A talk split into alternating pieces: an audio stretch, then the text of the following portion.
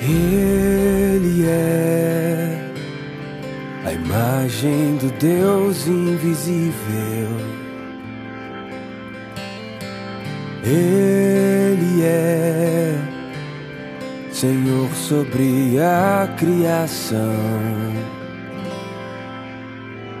Pois nele foram criadas todas as coisas nos céus e na terra.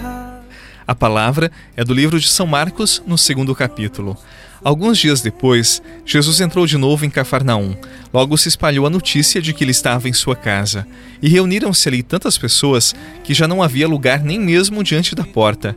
E Jesus anunciava-lhes a palavra. Trouxeram-lhe então um paralítico, carregado por quatro homens. Mas não conseguindo chegar até Jesus por causa da multidão, abriram então o teto bem em cima do lugar onde ele se encontrava. Por essa abertura, desceram a cama em que o paralítico estava deitado. Quando viu a fé daqueles homens, Jesus disse ao paralítico: Filho, os teus pecados estão perdoados.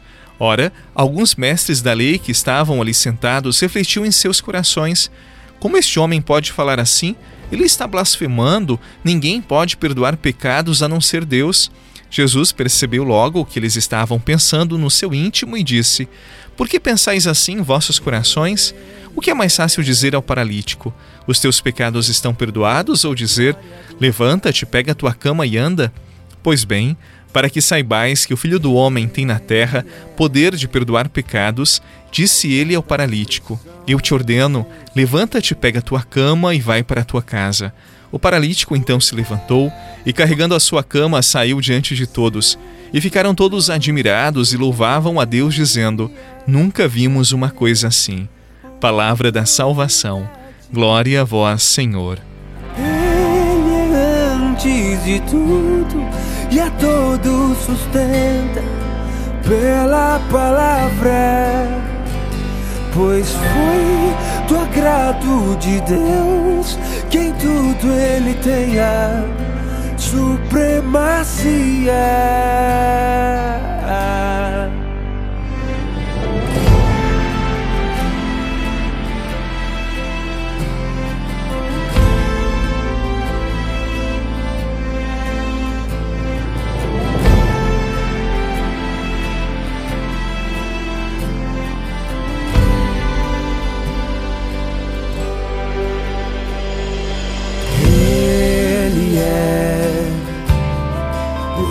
Esplendor da glória do Pai.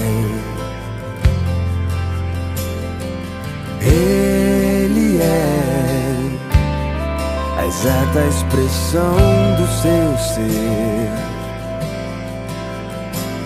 Pois nele foram criadas todas as coisas. Quatro homens anônimos, como muitos outros anônimos nas narrativas dos evangelistas, fazem o possível e também o impossível para colocar um amigo paralítico bem pertinho de Jesus. Eles não fizeram pedido nenhum, apenas colocaram necessitado na presença do Senhor. Havia uma grande confiança de que Jesus saberia fazer o melhor para aquele paralítico. Eu imagino que no fundo os quatro homens esperavam que Jesus o curasse da paralisia, porém, num primeiro momento, ele preferiu perdoar os pecados do paralítico. Talvez fosse o que ele mais precisasse naquele momento. O evangelista não comenta mais nada a respeito dos amigos do paralítico, talvez porque, amparados pela fé que demonstraram, estavam refletindo sobre a atitude de Jesus. Mesmo que não tenham compreendido e tenham ficado desapontados, pois esperavam a cura, não perderam a esperança de que Jesus estava fazendo o que mais importava para o doente naquele momento. Podemos, nesse ponto, nos perguntar: como têm sido nossas atitudes diante das coisas que não acontecem como esperávamos? Nós continuamos confiando que o Senhor nos atendeu, mesmo quando não percebemos, quando não entendemos a sua ação em nossa vida ou na vida daqueles que amamos? Podemos nos perguntar nesse ponto como têm sido nossas atitudes diante das coisas que não acontecem como esperávamos?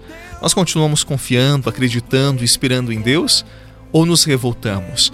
Não esqueça, nem sempre aquilo que pedimos é o melhor. Deus sempre age, mas no seu tempo, do seu modo e oferecendo sempre o melhor para nós. E nem sempre entendemos o que é o melhor para nós em nossas orações. Por isso, muitos acabam se frustrando, brigando com Deus e dizendo que as suas orações não são atendidas. Mas na verdade, Deus sempre nos atende porque sabe no seu tempo o que é melhor para nós.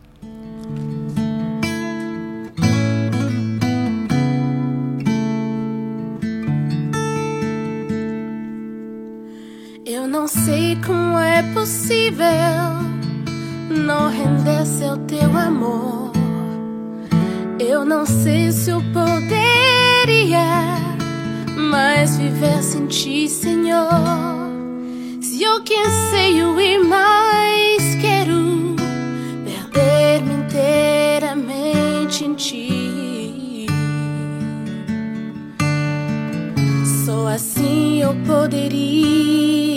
Encontrar. Eu não sei como é possível resistir ao teu olhar. Eu não sei se eu poderia mais deixar de te amar. Se eu que anseio e mais quero é perder. Se você tem fé, mesmo que pequenina, eu tenho certeza que alguém já pediu oração para você, seja por um doente, por uma situação especial ou por aquela pessoa mesma que solicitou a oração para você. E daí fica uma dúvida: como rezar por aqueles que se confiam às nossas orações? No Evangelho de hoje, uma dica: rezar pelos outros é levá-los até a presença de Jesus. Sim, rezar por alguém é aproximá-lo do Senhor, tal como aqueles quatro anônimos que colocaram um amigo aos pés de Jesus. Ah, padre, mas se não acontecer nada, é minha fé que é fraca? Veja, nem sempre sabemos o que é melhor para aquela pessoa. Por isso, coloque diante de Jesus e eu tenho certeza que ele fará o melhor para aquela pessoa, para aquela intenção que você está rezando. Confie nele, ele sempre age. Em nome do Pai, do Filho e do Espírito Santo. Amém. Um excelente final de semana, boa sexta-feira e até amanhã, se Deus quiser.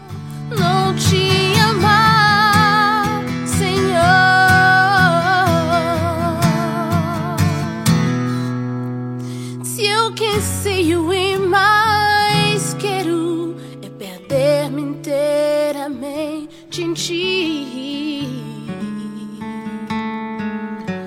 Só assim eu poderia me encontrar.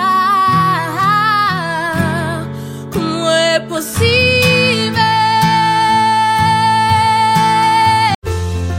Você rezou com o Padre Eduardo Rocha, pároco da Catedral de Tubarão. Você pode acompanhar todos os dias pelo Spotify, Deezer, Castbox, Google Podcasts e YouTube. Basta procurar Oração da Manhã com o Padre Eduardo Rocha. E se preferir para receber pelo WhatsApp e Telegram, envie a palavra oração para 48 996 44 1433.